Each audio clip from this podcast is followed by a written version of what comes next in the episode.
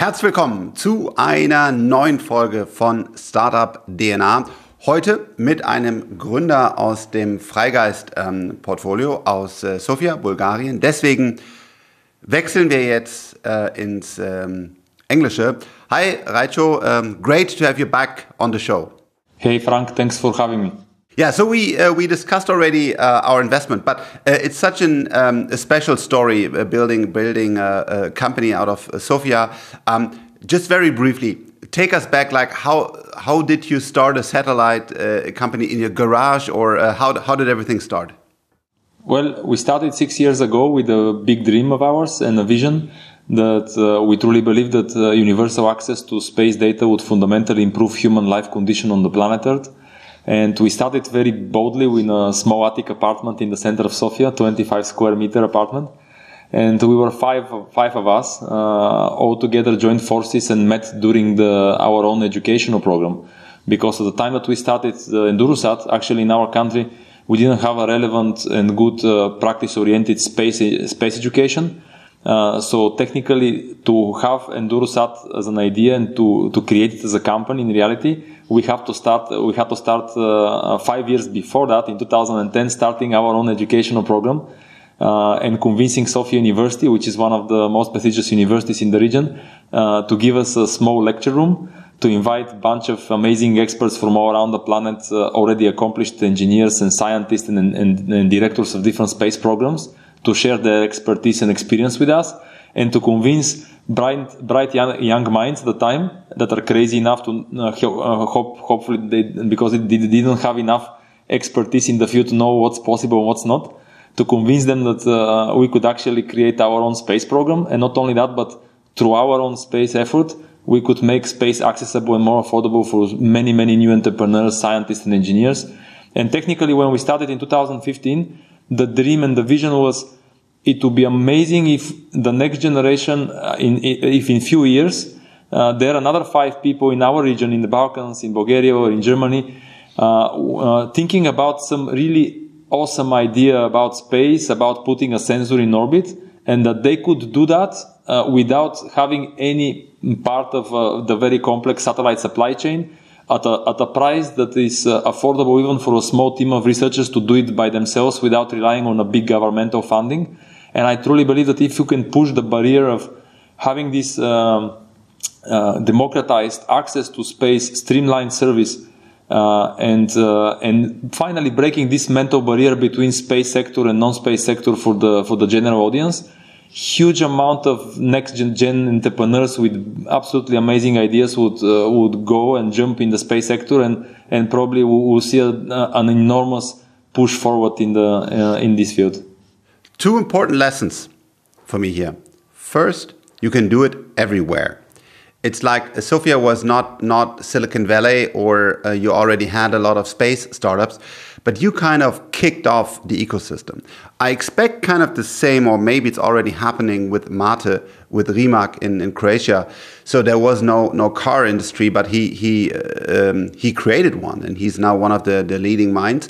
And and what you did in, in Sofia, you created basically an ecosystem with a with a university that that is now doing a lot of space things. And and um, and that that's great. So so so all of you who are listening and say, ah, should I really start? It's so hard. You can do it. I mean, Raicho, Mate, Daniel, and many others um, show clearly that that it's possible. So you can start out of nowhere just with a with a yeah with just the will to to to create something. The second uh, thing you, you brought in here is why do we need space? Do we don't we have enough problems on, on our beautiful uh, planet Earth? And, and the answer is uh, many things of our planet are currently running on space things like, like GPS and so on. Maybe you can uh, uh, elaborate a, bit, a little bit more about why, why space? To be honest, our modern civilization cannot exist without space infrastructure already. Uh, our communication, our meteorology, our navigation, all reliant on space satellites uh, and the data that they, they, they generate on daily basis and stream on the ground.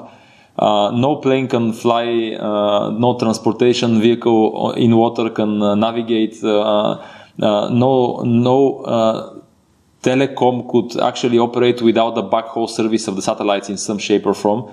Uh, the difficulty comes from the fact that people actually don't see the satellites themselves, right? Because they're in orbit, uh, you, they're not so evident, and, and it seems uh, for everyone that uh, on the ground, the, the, final users, uh, many times they, uh, since they don't see it, they don't deem it as an important part of the of the equation of our economy and, and the future of the development of the technologies.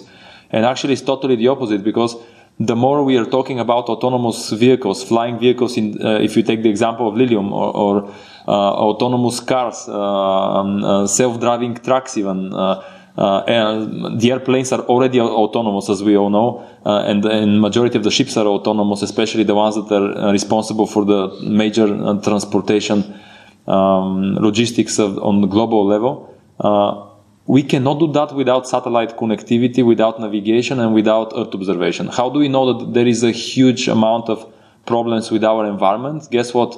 On a global level, the best way to monitor the changes of the environment and to be able to react and also to save human lives in terms of disaster management, a disaster happens and strikes somewhere, the first response teams always rely on satellite data. And, and, and I think this is going to just accelerate, which is organically uh, logical uh, but at the same time, the space sector has experienced tremendous growth in the last uh, few years, which is very, uh, very important. And uh, for the first time, with the, with the, uh, thanks to, to, to, to, the innovations in rocketry, thanks to the more and more democratized access to, uh, to put your hardware in orbit, more and more entrepreneurs get excited about, okay, I really want to participate in the space sector. I want to put my sensor in orbit and hopefully provide this data on the ground. And this is where the biggest current problem lies, according to our opinion. The, the way that, that you could actually operate your own sensor in orbit today still, still requires you to build an enormous and very complex satellite infrastructure on the ground, meaning ground stations, antennas. You have to custom or tailor build your cloud usually. And then you have a huge amount of licensing in the process of getting your payload to orbit. Licensing for the rocket launch, licensing for the satellite, export imports all of those makes organically impossible for someone that is not very uh, knowledgeable about the space industry uh, to actually uh, easily create his own mission, fly his sensor, and get the data that could actually impact positively some industry on the ground. And we strongly believe that if there is a, a way for us to help the building of the next space infrastructure, basically the satellites that, that could carry multiple different sensors on every flight, of different customers and these sensors are feeding their data in a common cloud on the ground, this would create a truly democratized, decentralized, and interesting data market for space data. And this space data will be immediately auctionable and trans- transactionable uh, uh, via the cloud to the non-space industries. So we could push forward tremendously more what the impact of space is in today in nowadays lives of, the of the humans on the planet. And this is what excites excites us and this is the the way that we see the satellite technology only as a tool of extending and empowering people on the ground. Because if we if we enable universally accessible space data we will enable a better future for everyone. This is what we believe. So yeah so gps location services is of course one of the the things but there's so much more, as you just mentioned, like knowing uh, how's the weather, other uh, problems even in our forests, uh, and so on. So sensors, data, uh, also in imaging, and data connectivity uh, is, is is growing rapidly, and is, is getting more and more important for us here on our planet. Um, because we, unfortunately, it's very likely that we will see more volatility in the weather uh, in storms, in, in water, uh, in, in pollution, and so on, and also knowing uh, if ships, for example, dump waste in, in big amounts in the ocean, uh, satellites can, can see that, and so on. So there, there are many, many things. Um, why we need more data um, uh, out of space. So the normal challenge is that when you want to to send a satellite, which sounds insane, um, and it is insane today because you need a big team, you need a lot of time, it takes months and years, and what Raicho just explained, a lot of logistics, legal problems, and before you say, okay, this is my camera or these are the sensors I want to get in space, it's just like 10% of your whole project because 90% is setting up the project so that you can um, can get your payload uh, in, in, in space. And and please, please explain us again, like what's the difference here in, in, in Endurosat? What, what exactly is your software software defined satellite? Uh, why why are you say disrupting uh, the industry? Uh, well, uh, to, to be honest, I hope that we someday disrupt uh, honestly the entire industry for good. But uh, but the logic is very simple. Again, I, we truly believe that in one simple idea, if we could put more sensors in orbit that generate valuable data for users on the ground, with, uh, while eliminating the entire complexity of the space segment for those users, tremendous amount of new people will join the, the space race. And the way that we saw it possible, uh, and we thought that it's it's it's going to work is by us uh, trying in the, starting in the attic apartment six years ago in Bulgaria, and nobody shows us how to do that, of course, is to redefine the, the way that we see the satellite in first place. Usually, the satellites are, of course, very complex systems, uh, and you build the satellite around the payload. So it's uh, uh, deep tech is very hardware centric effort to, to build your own satellite for the specific camera, for the specific IoT radio, and then to put it to all the, these other steps to get it to orbit and operate successfully. Why we believe that, well, it makes no sense because at the end of the day, if we objectively want to put more payloads in, in orbit in a responsible way, we have to first pre- break the paradigm of single satellite, single mission.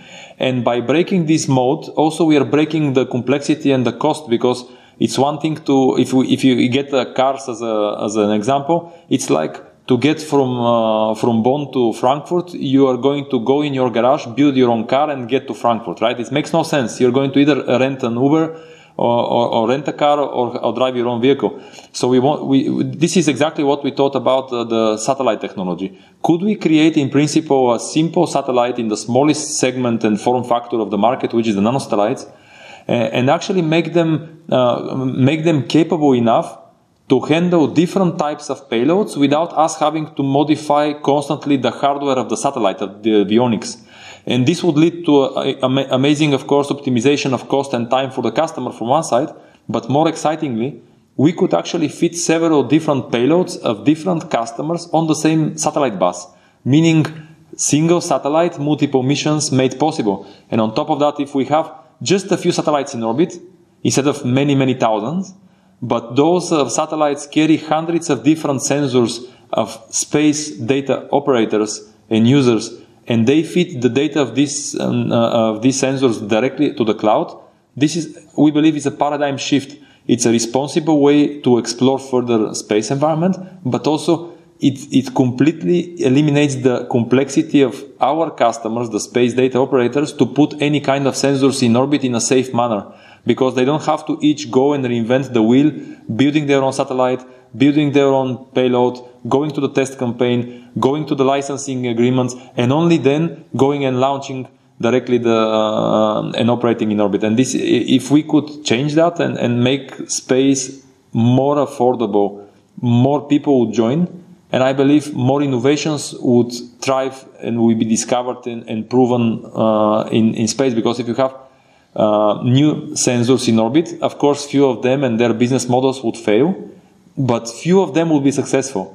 And if the business model behind launching the next more sophisticated meteorologic sensors, more sophisticated Earth observation sensors, and the data and the analytics behind them is proven to be reliable and bring value to the ground, it's a game changer on a planetary level. And this is what excites us. Uh, could we actually be part of this infrastructure building in orbit in a responsible way using actually minimal amount of satellites in the in the effort, uh, uh, being uh, of course uh, integrated with maximum amount of payloads of different customers, and, and and and then having this data available on demand on the cloud directly without the, the end user having to carry the burden of all the complex satellite infrastructure and supply chain in the process. It's a little bit so. Let you call that shared satellite service, and it's a, it's a little bit the history of of computing power. I mean, um, in the well, I uh, I'm I'm older than you, so I I still created my own uh, uh, server environments with Dell, and then we bought all the hard drives and the CPUs, and then then. And today, of course, there's cloud computing. So you just take um, AWS or Azure or some other cloud, and it just like um, go on a console and, and, and take all the resources you want. So it would be kind of honestly ridiculous to um, to build your own uh, server environment. I mean, nobody nobody thinks about that anymore. But the space industry, of course, is more complicated, but it just makes sense that they have the same setup, like a cloud, uh, one one or maybe two or three uh, service providers, where I just can basically swipe through my credit card and say. I want to have access now on the latest and greatest sensors and data with a very um, good API, uh, even uh, if it's simpler data with a with an app or something or, or, a service, and then I can dive deeper if I want to. Um, so that, that that that that makes absolutely sense. So why are you in the in the position to create this shared uh, service? We believe is because you have built revolutionary uh, technology. I mean, we were uh, and are uh, quite astonished of what you have achieved in, in your software-defined nanosat. So you're, as far as we know, uh, the only company that with completely software-defined can build the hardware automatically, the payload. You own the software and hardware stack, um, li like like Apple or Tesla. Of course, there's no uh, direct uh, let's say you can com can't compare the, the, companies directly, but but the but the philosophy, the DNA is the same. So you want to own and understand the technology and not um, be reliant on suppliers.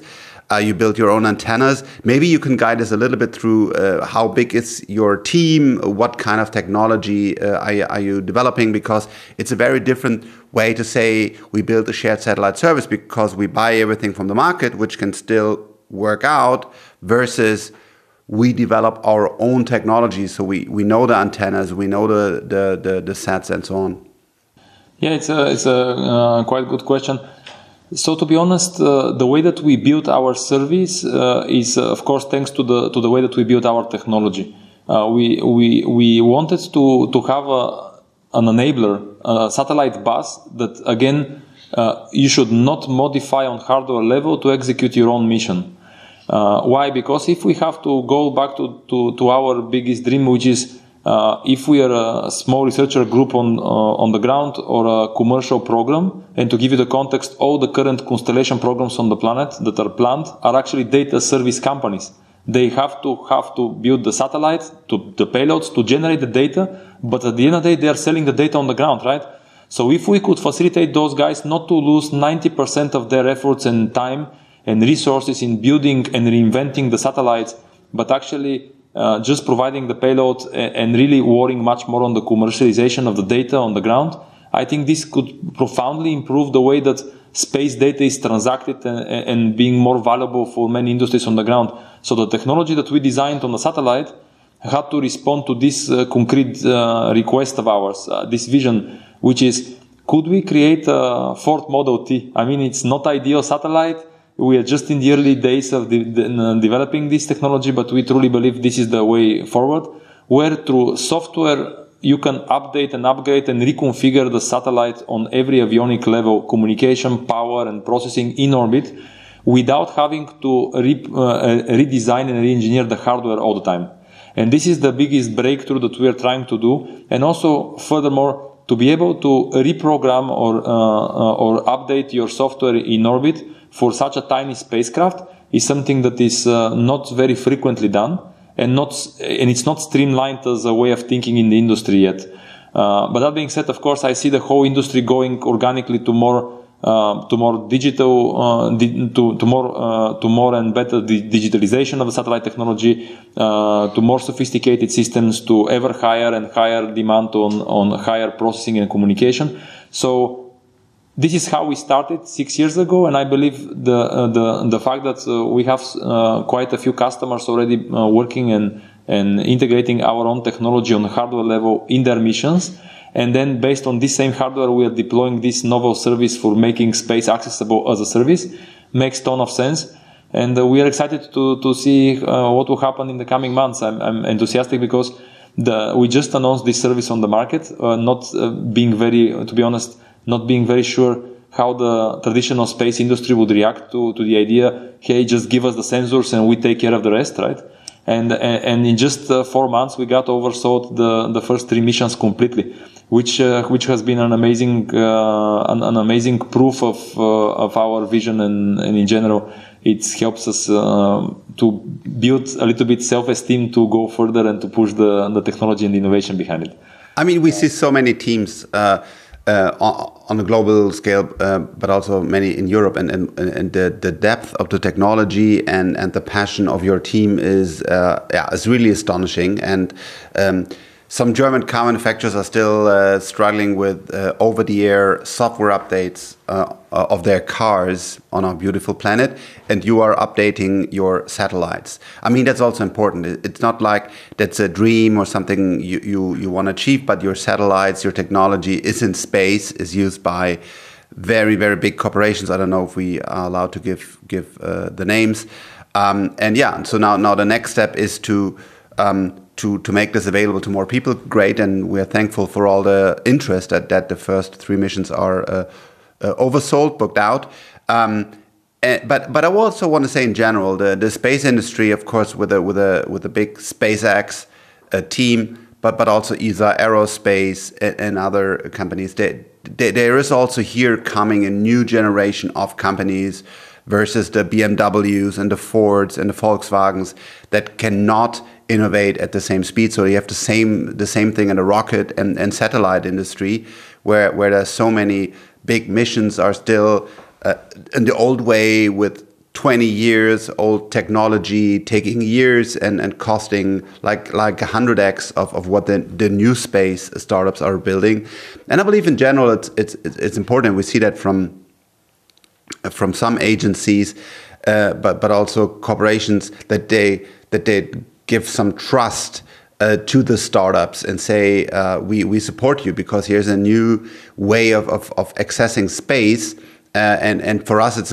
important that we also have an ecosystem inside Europe because. Uh, we, we admire SpaceX, but I believe it's important that we also have a European uh, European ecosystem. So, how do you see e evolve that, and, and, and what are your thoughts on, on the industry? Yeah, so uh, I think it's uh, starting to develop. Uh, of course, not the, with the pace of uh, the US or the Asian space program, sadly. Uh, due to the, a lot of traditional space players in Europe uh, have been mm, developing their own programs in a, in a, in a quite meticulous but slow way. but in the last five years, finally we see a huge movement towards uh, new concepts, uh, new new uh, new programs. In the only in the rocket industry, we see almost ten or, or, or, close to ten new space players trying to build new generations of rockets in Europe. We see for the first time constellations being born in Europe and, and being grown uh, to hundreds of millions of dollars uh, businesses. Uh, we see also for the first time investments of 100 plus million euro in a space company, which five years ago in Europe was completely unconceivable in reality. So in general, I'm really optimist, and I truly truly believe that uh, those little signs that we see uh, bring to my mind two things. First, the European citizen is truly passionate and interested in space, equally or even more than, than the rest of the citizens around the globe.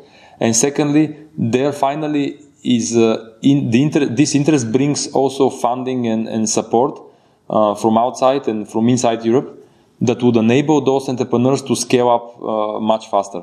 Because it's very difficult in Europe in general to build a business from startup to a scale up and then to a fully blown global player. And, and, and the fact that you now have the resources and, and, and the credibility and the backing up of a serious venture capitals, uh, even investment banks, uh, it, it's fantastic. To, to give you an example, even with, with our own experience, just a few months ago, we managed to create, to, to get this, to make this deal with the European Investment Bank. Uh, I've never imagined for the life of me, uh, five years ago, that a bank could come and, and, and invest uh, and back up uh, the, the growth uh, of our company. Uh, and this makes me enthusiastic about the, the whole space sector. I truly believe Europe should have absolutely fundamentally important for Europe to have independent access to space, independent operations in orbit, and hoping that finally we have also independent human space flight program because it's kind of ridiculous the, for the whole continent not to have independent space flight program, while of course collaborating with everyone on the planet. And, and this is only possible if you leave the market as open as possible. You create an ecosystem of investors and, uh, and, and technology partners and institutes feeding technologies to those companies. And, and, and if possible, for the commission and governmental agencies to become the anchor customers of those new players because this is this is what brings uh, brings credibility and interest uh, for bigger investors. Uh, imagine if you have a, one simple contract where the European Commission tells you the same way that the, Europe, the, the U.S. Air Force or the Department of Defense in U.S. or NASA, in, in that matter, uh, uh, signs uh, deals with new startups, telling them if you bring this service to the market, I'm willing to pay X for this service. with this type of contract B2G in the space industry, this could bring uh, this could become a, a game changer for uh, for the new space startups in Europe because then you can actually go to a uh, to a leading investor and, and, and have much more convincing case for why you believe that what you're doing uh, is scalable on a global level. So I'm optimist. I think in the next uh, three four years we'll see uh, also quite a lot of consolidation in the space sector we'll see a lot of uh, companies also, interestingly enough, go public uh, early on. Uh, and this proves even more the interest of the general public towards space because companies that are pre-revenue even in the space industry, they go public and they manage to, to, uh, to raise capital. Uh, to to grow their technology and, and to get at the end commercial service off the ground, and I, I truly hope that those companies first have done their business plan well, and secondly that they're going to bring the value that they promise. But I'm optimistic that the, the whole sector is is currently see, experiencing so much growth, so much enthusiasm, and, and there is uh, enough investments in the sector to actually enable this enthusiasm to turn into a true innovation in the near future. Yeah, I mean, we have a, again a poster child here in the US where SpaceX is, is doing everything for for 90% discount with a with a higher quality. And I believe the, the European government, as, as far as I, I talked to the officials there, I mean, we had, we had just today um, a change in the, in, the, in the German government. Let's hope they, they keep up the work. But they switched very much from giving contracts only to established players, but also truly considering startups and, and, and building the ecosystem. So yeah, we are we're in a good track. Also, investors um, are, are, putting in the money. We, we, we saw it with Isar Aerospace, a great uh, investment here from Early Bird, Lakestar, and so on. So, so leading European uh, VCs are, are coming in. That, that That's truly great. Um, to, yeah, another uh, important mission from you is is education, and you have an um, educational uh, space uh, program. Um, tell us a little bit about it, and, and, maybe if if who can access it. Yeah, I think I truly believe in education. Uh, the our effort in education uh, made po- possible. Um, uh, 10 years ago, 11 years ago, uh, I started a small educational uh, program in, in Sofia, uh, inviting leading experts from the space industry to join forces and to, to show and to mentor young engineers, scientists, and physicists from our region. Uh, and I was hoping that this small program would, would get enthusiastic, uh, maybe uh, three, four, five people.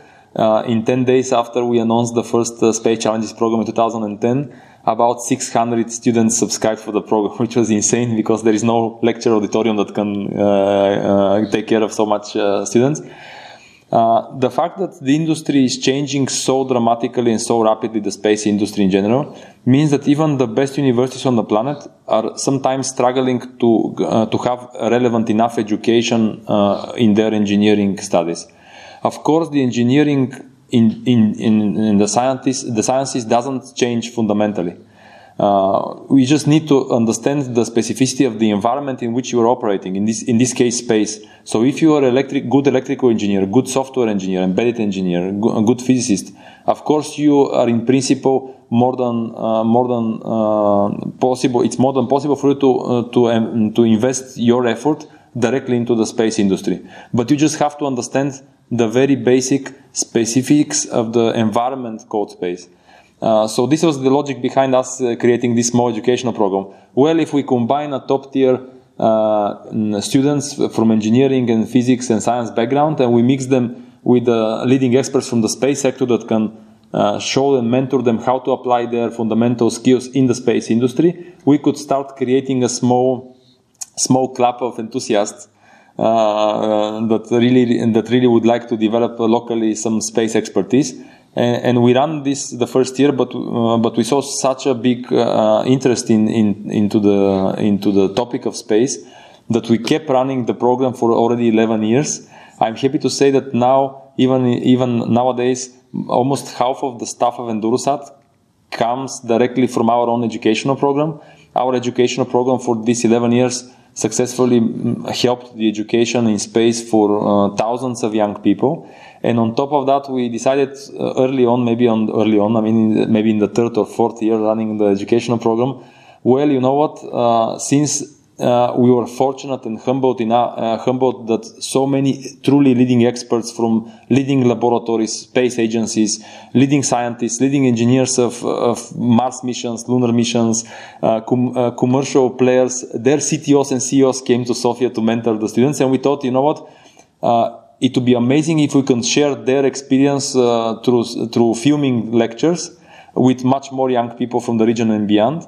And we started filming these lectures and, and in, uh, in three years ago we launched the spaceport uh, which is uh, spaceport.academy it's a completely free of charge accessible space education platform with more than 400 lectures about space science technology um, innovation entrepreneurship space law even and the, the, whole concept is that we keep growing this platform year after year so that there is a place online where you can go and find uh, understandable enough uh, lectures about space technology and science on the same spot. And nowadays we have about 25,000 people online studying in the platform, which is amazing because, of course, I don't know none of them personally.